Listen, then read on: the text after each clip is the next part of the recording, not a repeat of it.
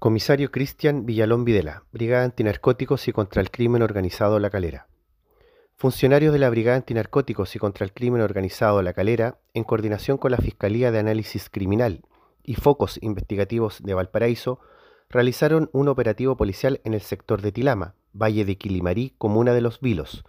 cuyo objetivo fue la ubicación y erradicación de cultivos de cannabis existentes en zonas rurales de difícil acceso, contando con el apoyo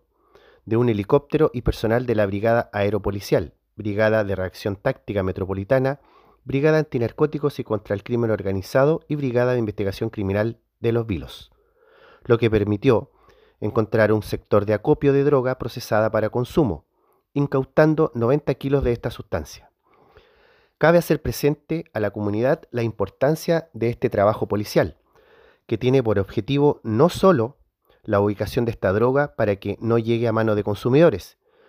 con el consiguiente daño a la salud pública, sino que también eliminar las fuentes de ingreso para las organizaciones criminales que están detrás de todo ello,